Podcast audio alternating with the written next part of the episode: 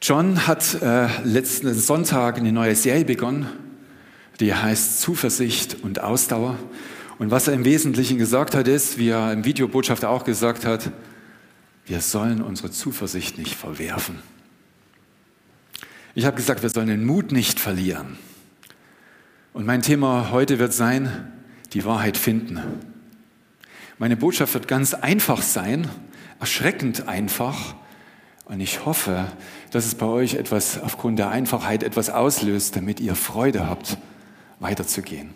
Ganz konkret äh, geht es mir darum, dass ihr Freude habt an dem, was das hier ist. An der Bibel. Sie ist ein unvergleichlicher Zugang zu einer Wahrheit, die viele Menschen nicht mal wissen, dass es die gibt. Die irren und die keine Ahnung haben, dass es einen Gott gibt, dass sie Zugang zu Gott haben, dass es eine Bibel gibt, die sagt, was Gott zu uns schon gesagt hat und die nicht wissen, dass es einen Geist gibt, der dieses Wort in uns lebendig macht. Und darum wird es genau in dieser Predigt gehen. Und ich hoffe, dass ihr rausgeht aus dieser Predigt und sagt, das ist meine Bibel und die wird Programm für 2017. Okay? Das ist das, was ich möchte. Dann lasst uns mal einsteigen. Ich habe letztes Jahr im Oktober eine Sendung auf Dreisat gesehen. Eigentlich waren es zwei. Die haben mir glatt den Atem genommen. Konkret ging es um Menschenhandel, um Menschenhandel in China und um Menschenhandel in Europa. Und der erste Bericht zeigt verschiedene Situationen, warum Männer in China dringend Frauen suchen. Da gibt es ein Beispiel von einem Bauern, der im Norden von China wohnt. Der hat drei Söhne, schon äh, in dem Fall schon 13, 15 und 18, also schon fortgeschritten. Es gab einen Streit irgendwie mit dem Nachbarn, daraufhin hat die Frau äh, den Bauern verlassen, der Bauer steht allein da und überlegt sich, wie soll es jetzt weitergehen. Ein ganz einfacher Mensch, der einfach da sitzt in seinem Schicksal, nicht böswillig oder irgendwie, sondern einfach nach Wegen sucht, um irgendwie mit dieser Situation zurechtzukommen. Dann hört er von einer Aktion in der Nähe, wo man Frauen ersteigern kann. Dann macht er sich schlau, findet raus, was sowas ungefähr kostet, weiß, dass er das überhaupt nicht erbringen kann, trägt Geld zusammen von seinem Dorf, geht dahin und ersteigert sich eine Frau. Für knapp 8000 Euro, sein Jahresumsatz als Bauer sind ungefähr 1300 Euro, mit denen er gerade so überleben kann. Man kann sich vorstellen, die 8000 Euro sind mehr oder weniger komplett gepumpt. Er kriegt die Frau und die Frau findet das natürlich alles andere als cool, was da abläuft, weil, wie der Bericht zeigt, diese Frauen sind verschleppt aus Vietnam, aus Laos. Die werden einfach von dort für 50 Euro gekauft von irgendwelchen Cousins von irgendwelchen Verwandten, die dann irgendwelche Frauen loswerden wollen, werden dann dahin deportiert, misshandelt und dann einfach am Marktplatz versteigert. Sie ist nicht die einzige Frau dort, sondern sie lernt auch noch andere Frauen kennen und nach wenigen Tagen macht sie sich mit anderen Frauen wieder vom Acker. Jetzt steht der Bauer da, völlig verschuldet, und sein Ausspruch war, Geld weg, Frau weg, das ist doch keine Kleinigkeit. Ich hätte sie am liebsten umgebracht. So war es ihm und er ist dann losgegangen zur Polizei und wollte sie anzeigen, weil sein teures Stück ist ja einfach verschwunden, wofür er so viel Schulden aufgenommen hat. Und da hat die Polizei ihm gesagt, dass das illegal ist und dass es besser wäre, keine Anzeige zu erstatten. Das klingt schon fast komisch. Jetzt könnte man sagen, oh mein Gott, was geht in diesem Mann vor? was geht in dieser Region vor, in diesen Menschen?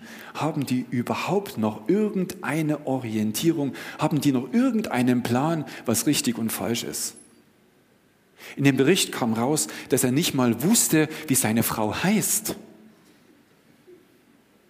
Ist doch völlig irre. Die Frage ist, was ist wirklich Wahrheit? Nun gut, nun könnte man sagen, das ist im Norden in China weit weg. Wer weiß, wie die da leben und das hat bestimmt was mit Bildung zu tun. Der zweite Bericht hat mich schockiert. Da ging es um Europa. Und da ging es darum, wie zielgerichtet Frauen, also Mädchen äh, abgetrieben werden, Kinder, die Mädchen sind, abgetrieben werden weil sie einfach nicht in das Bild passen von einer Familie. Man braucht einen Mann. Das führt dazu, dass in den Balkanländern uns erschreckend, was ich auch äh, gehört habe, in, in Frankreich, insbesondere in Paris, es mehr Männer gibt als Frauen. Und damit einen Markt gibt, der da heißt, wir brauchen Frauen, schafft uns Frauen ran. Und was mich da erschreckt hat, ist, dass diese Kleinigkeit, ein Sohn ist wichtiger als eine Tochter, einen ganzen Raum für eine Industrie aufmacht, wo Frauen gekidnappt werden, verkauft werden, versklavt werden, etc. pp. Das hat mich zutiefst geschockt, wie ein kleiner Wert. Und ich muss sagen, ich selber, ich habe drei Kinder, ich bin davon ausgegangen, mein erstes Kind wird ein Junge. Und dann kam die Überraschung, mein erstes Kind war ein Mädchen. Und ich stand da, was mache ich jetzt mit einem Mädchen? Ich bin Einzelkind, ich hatte nur eine Vorstellung, was ich mit einem Junge machen sollte. Und dann dachte ich, okay, Herr, deine Entscheidung ist es ein Mädchen, alles wunderbar. Und so war es dann auch. Aber ich muss sagen, auch ich hatte in irgendeiner Form von meiner Kultur ein, ein, ein, eine Macke in meinem Kopf, dass irgendwie ein Junge wichtiger ist wie ein Mädchen. Ist schon erschreckend, was so uns bewegt. Ich habe dann sofort einen Spruch gedacht, den ich euch gleich sagen werde. Und er geht äh, zurück auf Hosea. Und da heißt es allerdings vorher, er beschreibt, Hosea ist ein Prophet in Israel und er beschreibt eine ähnlich fatale Situation. Da geht es nicht um Menschenhandel, um andere schlimme Dinge. Und er sagt äh, in Hosea 4, äh, Vers 2, Verfluchen und Lügen, Morden, Stehlen, Ehebrechen haben sich ausgebreitet und Bluttat reiht sich an Bluttat.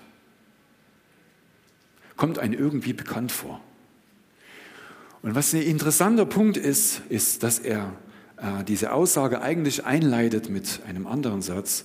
Keine Treue, keine Gnade und keine Erkenntnis Gottes im Land. Und da kommen wir auf einen ganz wichtigen Punkt.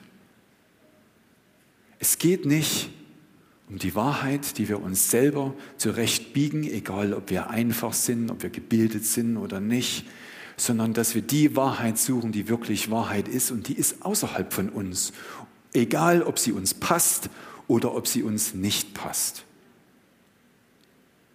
Hosea bringt dann diesen bekannten Satz, mein Volk kommt um aus Mangel an Erkenntnis. Und dabei geht es nicht um irgendeine Erkenntnis, sondern geht es um die Erkenntnis Gottes, dass Gott ist, dass Gott da ist. Und das ist gleichzeitig die erste wichtige Botschaft. Der Bauer weiß nicht, dass Gott wirklich da ist und dass er sich an ihm reiben muss über das, was gut und richtig ist. Dass es nicht nur um sein Leben geht oder um das Geld, mit dem man dann leben kann, sondern dass es sein Tun und Handeln seinem Gott zu verdanken hat, der ihn geschaffen hat und der ihm die Möglichkeit jeden Morgen gibt, die Augen aufzumachen der uns jeden Tag neu Leben schenkt. Und dieser Gott ist außerhalb von uns und dieser Gott ist da. Und ich weiß, wie es war, als, erst, als Menschen auf mich zukommen und sagten, da gibt es einen Gott. Ich bin selber atheistisch erzogen worden, bei mir gab es keinen Gott. Und da gab es dann Menschen, die haben dann von Gott erzählt. Das klingt erstmal ein bisschen schräg. Ich weiß noch so an die, ersten, äh, an die ersten Geschichten, als es dann hieß, meine Tante kommt und die ist jetzt so eine Glaubenstante. Und dann bin ich mit meiner Glaubenstante durch den Wald marschiert und wir haben uns über Gott unterhalten. Ziemlich schräg für mich damals als 14-Jähriger, aber so fing das an. Und es ist nicht nur so, dass wir Menschen haben, die heute Erfahrungen haben mit Gott, sondern die Bibel selbst, und da komme ich das erste Mal schon auf dieses tolle Buch zurück, diese Bibel selbst gibt uns viele, viele Beispiele, wie Gott wirklich ist. Und jetzt brauchen wir diese einzelnen Geschichten gar nicht nennen. Wir brauchen uns nur mal die Namen anzuschauen, die man Gott zugeordnet hat. Ein Name im Alten Testament ist nicht nur Meier Schulze Lehmann, sondern ein Name im Alten Testament repräsentiert die gesamte Person, das, was man mit dieser gesamten Person verbindet. Das repräsentiert ein Name. Und im Alten Testament finden wir viele Namen für Gott, wie Gott wahrgenommen worden ist. Und wir sehen Gott als den Versorger. Gott ist jemand, der nicht nur da ist, sondern der offensichtlich auch Menschen versorgt hat.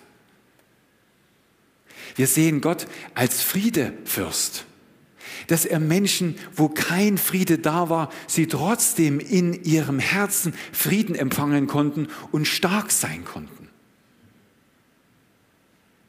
Und wir finden auch, dass Gott als Heiler wahrgenommen worden ist, wo keine Heilung sichtbar war, Gott geheilt hat. Das sehen wir im Alten Testament und das sehen wir im Neuen Testament. Sodass der wichtigste Punkt und der allererste ist, Gott ist da. Das ist unsere erste Zuversicht für 2017 und darüber hinaus. Das klingt jetzt völlig einfach, aber ganz ehrlich, als ich mit meiner Tante durch den Wald gelaufen bin und mich über Gott unterhalten habe, war Gott für mich noch nicht da. Er begann dann da zu sein, als er in mir Wahrheit wurde. Genau das, was die Bettina erzählt hat. Gott muss in dir wahr werden, dass du sagen kannst, Gott ist da. Das ist der erste, allererste Unterschied und für mich persönlich ist es der größte Unterschied. Wenn wir von unserem Herzen her sagen können, Gott ist da, dann ist die, die Rille geritzt. Dann geht es nach vorne. Na, nun können wir uns schauen, wie ist es denn nun? Menschen haben ja schon immer so die Ahnung gehabt, Gott ist da. Und sie machen sich dann auf die Suche. Und dann ist die nächste Frage, wie begegnen wir denn jetzt nur so Gott? Die Heidenvölker haben dann so ihre, ihre äh, Mechanismen gehabt. Da gab es dann immer jemanden, der dann irgendwie einen Plan hatte und dann ist man dann irgendwie zu denen hingegangen und dann hat man mit dem irgendwie was auch immer äh, Gemeinschaft gehabt. Ein ähnliches Bild äh, fanden wir vor zur Zeit, wo Jesus kam in Jerusalem. Da haben wir ein sogenanntes Tempelmodell gehabt. Da gab es einen Tempel, da gab es Priester, da gab es eine klare Verordnung, Gesetze. Wenn du die übertreten hast, dann hast du zu opfern. Und dann gab es eine Kaste, ein Establishment, was sich diesen ganzen Prozess zunutze gemacht hat. Wir kennen die Geschichte, wo Jesus dann am Tempel ist und dann alle raustreibt, weil sie Geschäft gemacht haben mit dem, wo Gott nie ein Geschäft machen wollte. Und Jesus ist gekommen, nicht nur für diese, sondern für uns alle und um uns loszukaufen von diesen Wirren, wie Menschen glauben, an Gott heranzukommen. Jesus ist gekommen mit einem Satz, und den kennt ihr sicherlich alle selber, 14, Johannes 14, 6. Ich bin der Weg, die Wahrheit und das Leben. Niemand kommt zum Vater als durch mich. Diese Botschaft ist eine doppelte Botschaft. Sie ist eine Botschaft an den Tempel und sie ist eine Botschaft, die uns allen gilt, egal ob wir jemals an einem Tempel waren, mit dem Tempel zu tun hatten oder auch nicht. Und ich möchte kurz auf den ersten Teil eingehen. Ich bin der Weg, die Wahrheit und das Leben. Ich fand es sehr interessant zu lesen, dass die Stiftshütte und auch der Tempel aufgebaut war und hatte drei Tore. Das erste Tor nannte sich der Weg. Da ist man hingegangen, um sich Gott zu nähern. Dort hat man dann geklärt mit den Priestern, was denn das Opfer ist. Man hat sein, sein Zeug abgegeben für sie Sünden, ob sie Tauben, das Schaf oder was auch immer war. Dann sind die Priester mit diesen Sachen durch das zweite Tor, Tor durchgegangen. Das war das Tor der Wahrheit. Dahinter haben sie geopfert. Und dann gab es ein drittes Tor. Und es war das Tor zum Leben. Und durch dieses Tor durfte der Hohepriester nur einmal im Jahr. Einmal im Jahr. Und dort hat er für Sühne, für, für Sühne gebetet, für sich selbst und für das ganze Volk, damit das Volk leben kann. Leben kann. Und dann stellt sich Jesus hin und sagt, ich bin der Weg, der Wahrheit und das Leben. Und das ist die Kampfansage, das ist das Ende, das ist der Schlussstrich für jede Art von Tempelmodell, was wir in Kirchen oder sonst irgendwo vorfinden, wo sich Menschen das Recht nehmen, anderen zu sagen, wie sie zu laufen haben. Es gibt nur einen, der sagt, wie es zu gehen hat, und das ist Jesus. Okay? Die Evangelien berichten dann von einem unglaublichen Wunder.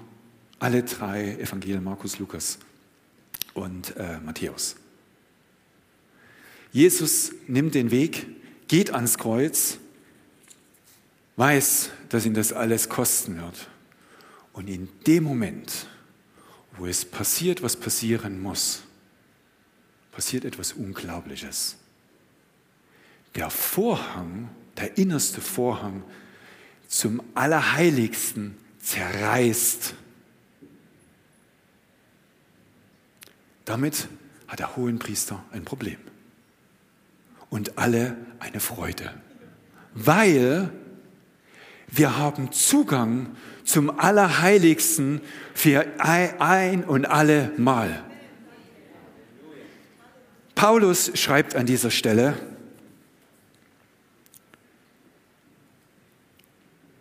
Christus aber in Hebräer 9, 11 und 12, Christus aber ist gekommen als hoher Priester, der mit seinem eigenen Blut ein für allemal in das Heiligtum hineingegangen ist, in das wahre Heiligtum, nicht in das symbolische Heiligtum des Tempels, sondern in das wahre geistliche Heiligtum, ein für allemal, sich mit seinem eigenen Blut ein für allemal in das Heiligtum hineingegangen ist und uns eine ewige Erlösung erworben hat.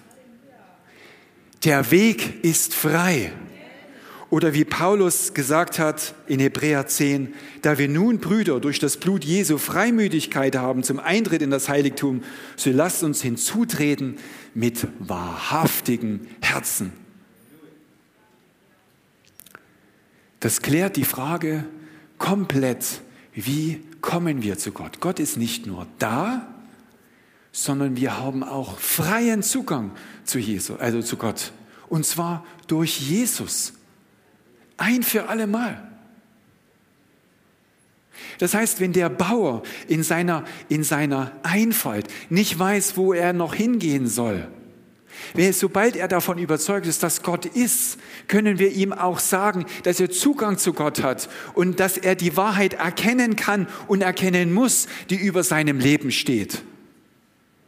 Wir haben Zugang zu dieser Wahrheit, zu dieser endgültigen Wahrheit. Jesus sagt, ich bin der Weg, da kommst du hin. Ich bin die Wahrheit, die du finden musst. Und ich bin das Leben, und zwar in Ewigkeit. Nicht nur hier auf Erde, sondern in alle Zukunft.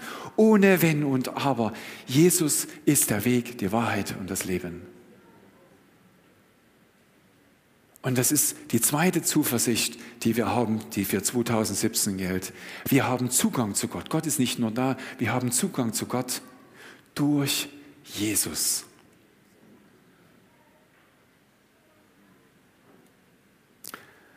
Und dann ist natürlich die nächste Frage, und jetzt?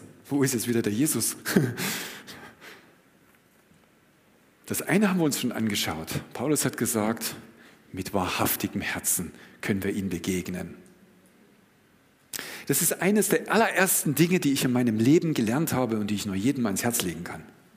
Wenn wir beten, Bettina wird mir bestimmt recht geben, geht es ausschließlich und allein um Wahrheit und um nichts anderes.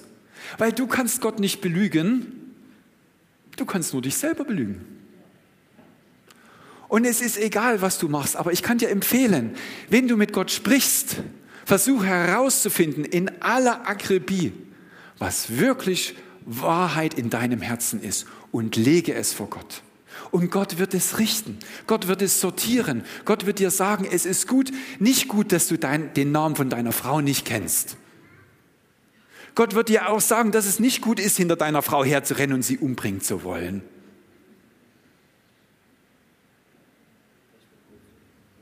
Gott wird es dir richten. Aber du musst die Wahrheit, die in dir ist, rauslegen. Du musst sie selber finden. Welche Wahrheit ist denn das, die du glaubst, die richtig ist? Ist meine Wahrheit die, dass ich glaube, es ist besser, einen Sohn zu haben als eine Tochter? Dann lege es vor Gott und lass es einfach vor Gott richten. In die richtige Richtung bringen. Versteht ihr das, was ich meine? Der zweite Punkt ist, wie wir Jesus begegnen. Das erste ist mit wahrhaftigem Herzen.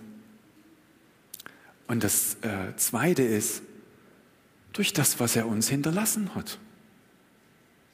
Jesus selbst sagt in, äh, jetzt muss ich doch mal kurz, äh, in Johannes 8, 31 und 32, wenn ihr in meinem Wort bleibt, so seid ihr wahrhaft meine Jünger und ihr werdet die Wahrheit erkennen und die Wahrheit wird euch frei machen.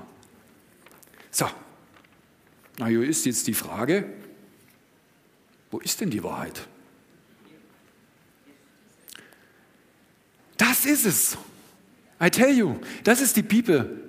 Und die Bibel ist jetzt, jetzt kann man sagen, ich weiß, manchmal, da ist man dann so ehrfurchtig, dass man schon gar nicht weiß, wie soll man denn damit umgehen. Manchmal, wenn man die Texte liest, dann sind die so weit weg und dann weiß man gar nicht, wie man das, was man damit anfangen soll.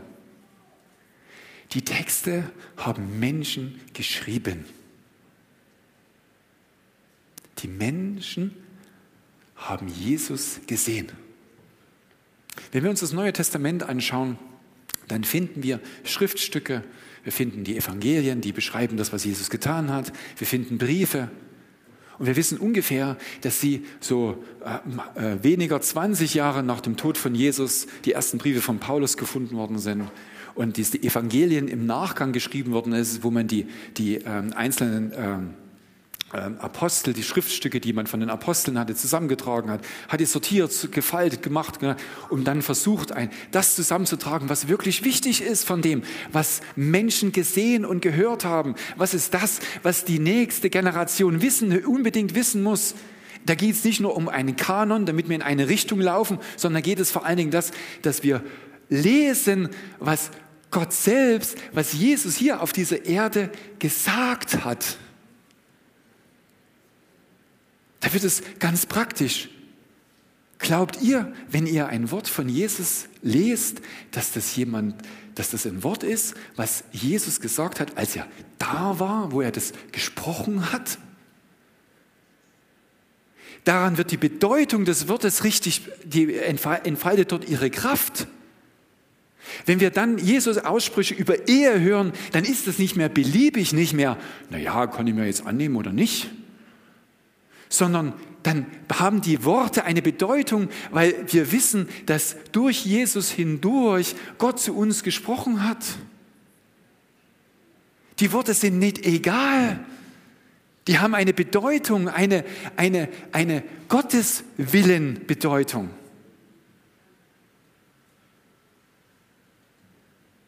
Das heißt, wie kommen wir an Jesus heran? Das erste ist, dass wir mit wahrhaftigem Herzen zu Gott uns wenden. Und das zweite ist, dass wir einfach lesen, was er denn gesagt hat. So einfach ist es. Sodass die, die, die, die dritte Zuversicht ist, wir haben Zugang zu äh, Gott durch sein Wort. Das ist nicht nur irgendwie abstrakt, das ist da schwarz auf weiß gedruckt. Könntest du nachschauen. Und dann möchte ich jetzt noch auf die, auf die vierte Zuversicht zu sprechen kommen. Ich habe fünf, kann man sich dann irgendwie merken. Ähm, ist, es ist das Thema Heiliger Geist. Wenn wir Gottes Wort lesen, wir können ja sehr viel lesen. Viele Menschen schreiben was. Naja, das mag halt das sein oder das sein. Und ne, gehen wir jetzt damit um? Ist es jetzt wahrhaftig? Wir haben diese neuen, also in den Medien, diese Situation, dass man mittlerweile in der Lage ist, äh, äh, Fake News äh, so breit zu positionieren, dass keiner mehr so richtig weiß, was wahr und richtig ist. So ist die Frage schon auch heute wichtig zu stellen, wie gehen wir denn damit um, wenn wir jetzt das Wort Gottes lesen? Wie ist denn das jetzt? Ist das jetzt nun eins zu eins oder wie machen wir das denn jetzt? Ne? Können wir das wirklich glauben, was da steht? Hat das Jesus jetzt wirklich gesagt? War der jetzt wirklich da oder? Ne? Und da kommt der Heilige Geist ins Spiel. Jesus hat gesagt, er wird uns nicht alleine lassen. Jesus hat gesagt, äh, dass er uns einen Beistand schenkt. In Johannes 14, 26 lesen wir, der Beistand aber, der Heilige Geist, den der Vater senden wird in meinem Namen, der wird euch alles lehren und euch an alles erinnern, was ich euch gesagt habe. Und das passiert auf zwei Ebenen, in zwei Formen. Das erste ist, es passiert erstmal grundsätzlich. Das passierte damals und das passiert heute. Okay? Damals, als sich die Menschen bemüht haben, das aufzuschreiben, was Jesus gesagt und getan hat, hat der Heilige Geist genauso mitgewirkt, zu sagen, hey, hm, das ist das, was ihr schreiben müsst, das ist das, was wichtig ist. Und woher wissen wir das? Weil die Konsistenz von dem, was da geschrieben steht, so beeindruckend ist und vielfältig ist, dass man bis heute noch nicht fertig ist, die Bibel zu studieren. Die ist so vollgepackt mit Wahrheiten, dass wir, dass wir, es wird uns immer wieder neu erfüllen und neue Orientierung geben.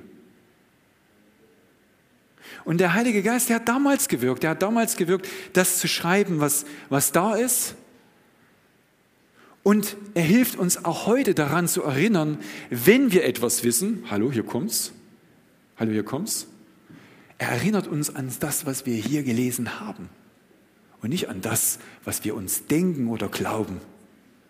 Er erinnert uns an die Wahrheit, die Gottes Wahrheit ist. Und die steht da drin. Und da gibt es zwei Varianten. Entweder du hast es gelesen oder du hast es nicht gelesen. Und wenn du es gelesen hast, hat der Heilige Geist eine Chance, dich daran zu erinnern. So einfach ist das.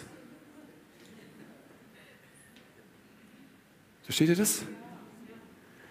So dass die vierte Zuversicht für uns ist, dass der Heilige Geist uns hilft 2017 zu erkennen, was die Wahrheit ist und was diese Worte, die Gott gesprochen hat, für uns heute bedeuten in deiner Situation. Und ich sagte, vor kurzem hat mich mein Freund angerufen, mein bester Freund. Es hat mich so tief, so tief erschüttert. Er überlegt sich, von seiner Frau zu trennen. Und ich bin Trauzeuge. Ist eine Katastrophe. Dann nehme ich meine Bibel, Ich sage, Herr, was ist das, was du mir sagen willst? Und ich kann euch nebenbei sagen, wenn ihr die Bibel anfasst, betet vorher, Heiliger Geist, führe du mich und sag mir das, was du mir sagen möchtest heute. Okay? Ich liege im Bett, meine Bibel neben mir und sage, Heiliger Geist, was wirst du mir sagen? Und er sagt, naja, der wird mir bestimmt jetzt was über Ehe sagen. Ich schlage meine Bibel auf, wirklich so. Okay? Ich wusste nicht, warum ich sie habe, ich musste nicht so, keine Ahnung. Zack. Und da war Markus 10 über Ehe und Ehescheidung. Direktamente. Ich sage euch, der Heilige Geist wirkt heute genauso wie damals und er hilft uns heute die Wahrheit zu erkennen, wie wir Ehe zu führen haben, wie damals. Also, nochmal die vierte Wahrheit oder die vierte Zuversicht für 2017 ist, der Heilige Geist wird uns folgen. Vielleicht kann man jetzt nochmal die Folie damit vier aufzeigen. So, jetzt haben wir es, oder?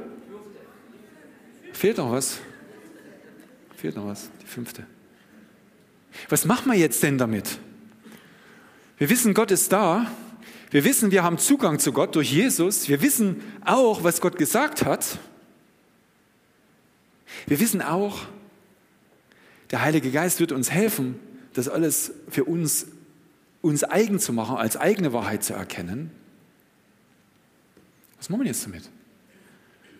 Jetzt die Frage an euch, was sind eure Pläne für 2017? Was sind eure Pläne für 2017? Wenn das die Lösung ist, wenn das der Maßstab ist für unser Leben, wo wir eigentlich hin sollen, wenn wir uns den Bauern anschauen, der keine Hoffnung hat, und ich sage euch, ich bin davon überzeugt, dass ihr alle Situationen habt, wo ihr nicht wisst, wo oben und unten ist. Jeder von uns. Und wenn wir es nicht haben, jetzt haben, haben wir es bestimmt morgen. Wir werden immer in Situationen reinkommen, wo wir dann dastehen, was ist denn das jetzt schon wieder? Und spätestens an dieser Stelle wäre es sich gut daran zu erinnern, dass Gott ist, dass wir Zugang zu ihm haben, dass wir wissen, wo da was steht und dass uns der Heilige Geist helfen kann, das zu erkennen, worum es jetzt eigentlich gerade geht. Und nochmal meine Frage an euch, was machen wir jetzt 2017 damit? Und ich sage euch, was wir 2017 damit machen. Wir lesen da drin und wir beten. Und wir versuchen die Wahrheit zu finden, die einen Unterschied macht in unserem Leben und in dem Leben der anderen. Das ist das, was wir tun. Und wollt ihr wissen, was die fünfte Zuversicht ist? Ich könnte jetzt vieles sagen. Es gibt bestimmt viele Zuversichten, aber ich habe mich darauf, darauf mit mir selber geeinigt, die fünfte Zuversicht zu sagen. Die fünfte Zuversicht ist die Ortsgemeinde. Das ist deine persönliche Zuversicht, weil die Ortsgemeinde dir helfen kann über das, was die Bediener gesagt hat, dass wir einfach, wir brauchen einen Ritus. Und was sie damit meint, ist nicht irgendein, ein, ein, was auch immer sie man sich da ausdenkt, du musst Ave Maria fünfmal am Tag beten. Nein, wir brauchen eine, wir brauchen eine gegenseitige Hilfe. Paulus hat geschrieben, das fand ich so sensationell. Paulus kann manchmal so einfach sein und so direkt, das ist unglaublich. Ähm, jetzt, wo sind wir hier? Und lasst uns aufeinander Acht haben und uns zur Liebe und zu guten Werken anzureizen, indem wir unser Zusammenkommen nicht versäumen, wie es bei einigen Sitte ist, sondern einander ermuntern und das umso mehr, je mehr ihr in den, der, der Tag herannahen seht. Wir müssen einfach zusammenkommen und uns gegenseitig ermuntern. Wenn wir von Zuversicht und Ausdauer sprechen, ja, wir müssen einen Weg finden, wie wir immer wieder neue Zuversicht finden. Deshalb treffen wir uns in einem Gottesdienst. Aber wir treffen uns nicht nur in einem Gottesdienst.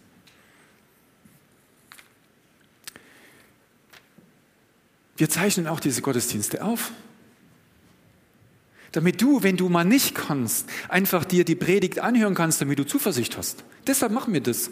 Nicht aus Marketingzwecken oder weil wir halt irgendwie toll sind und toll referenziert sein. Wir wollen einen Unterschied machen, dass Menschen das hören. Drum sitzt schon da und macht die Videoproduktion. Drum bringen wir das raus, damit du unter der Woche auch die Möglichkeit hast, ranzukommen. Was glaubt ihr, warum John sich die Mühe macht, ein Wort der, Ermu äh, der Ermutigung zu schicken? damit man einfach noch mal einen Brief vom Pastor in der Woche bekommt? Nee, weil einfach die Herausforderungen in der Woche so stark sind, dass wir immer neue Zuversicht brauchen. Und die Zuversicht steht im Wort Gottes. Und deshalb macht er sich die Mühe und betet darüber, was gerade passen würde und schickt es euch raus. Meine Frage, wer kriegt das noch nicht? Ja, eine Chance. Ihr könnt euch gerne an der Infothek einfach eure Notizen hinterlassen und wir lassen es euch zukommen. Aber ganz ehrlich, das Wort der Ermutigung hilft euch gar nichts, wenn ihr euch nicht hinsetzt und es lest. Auch nicht, wenn ihr euch nicht die Ruhe nehmt und sagt, Heiliger Geist, jetzt sag mal, was da drin steht. Egal, ob ihr es vom John jetzt lest oder nicht, nehmt wenigstens die Bibelstelle und lasst sie auf euch mal wirken.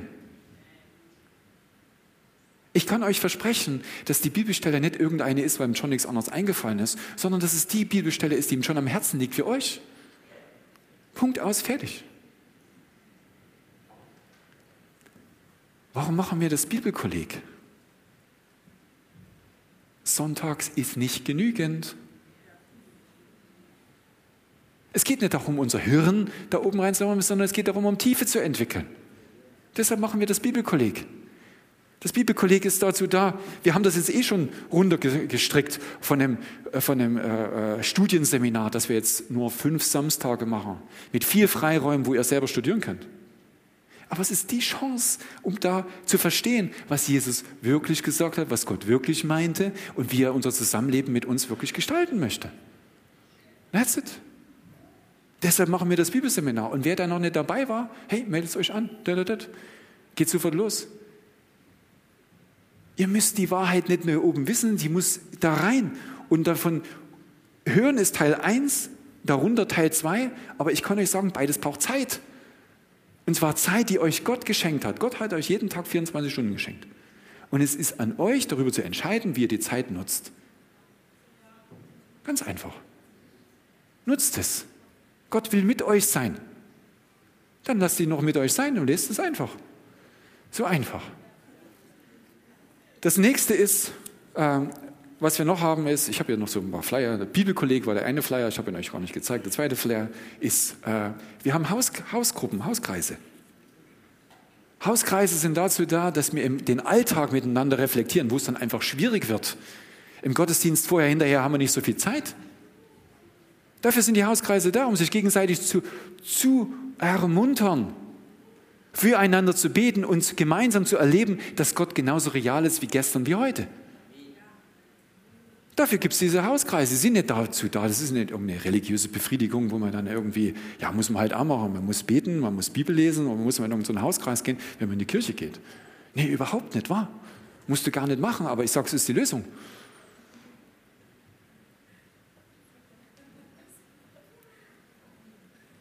Jetzt muss ich auf meinen Spickerzettel nochmal gucken. Aber ich glaube, das sind so die wichtigsten Sachen, die ich äh, als Ortsgemeinde euch sagen kann. Wir als Gospel Life Center, wir wollen euch wirklich, wirklich ermutigen, ermuntern und ermutigen, euch den Weg erleichtern, damit ihr in die Beziehungen reinkommt, wo der Bauer bis heute keine Chance hat. Und ihr habt die Chance. Ihr habt die Chance. Ergreift sie und macht einen Unterschied.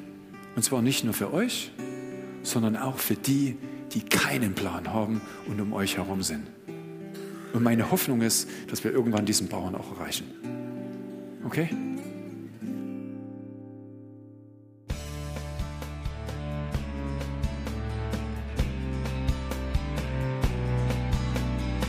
Liebe Zuhörer, das war ein Ausschnitt eines Gottesdienstes hier im Gospel Life Center.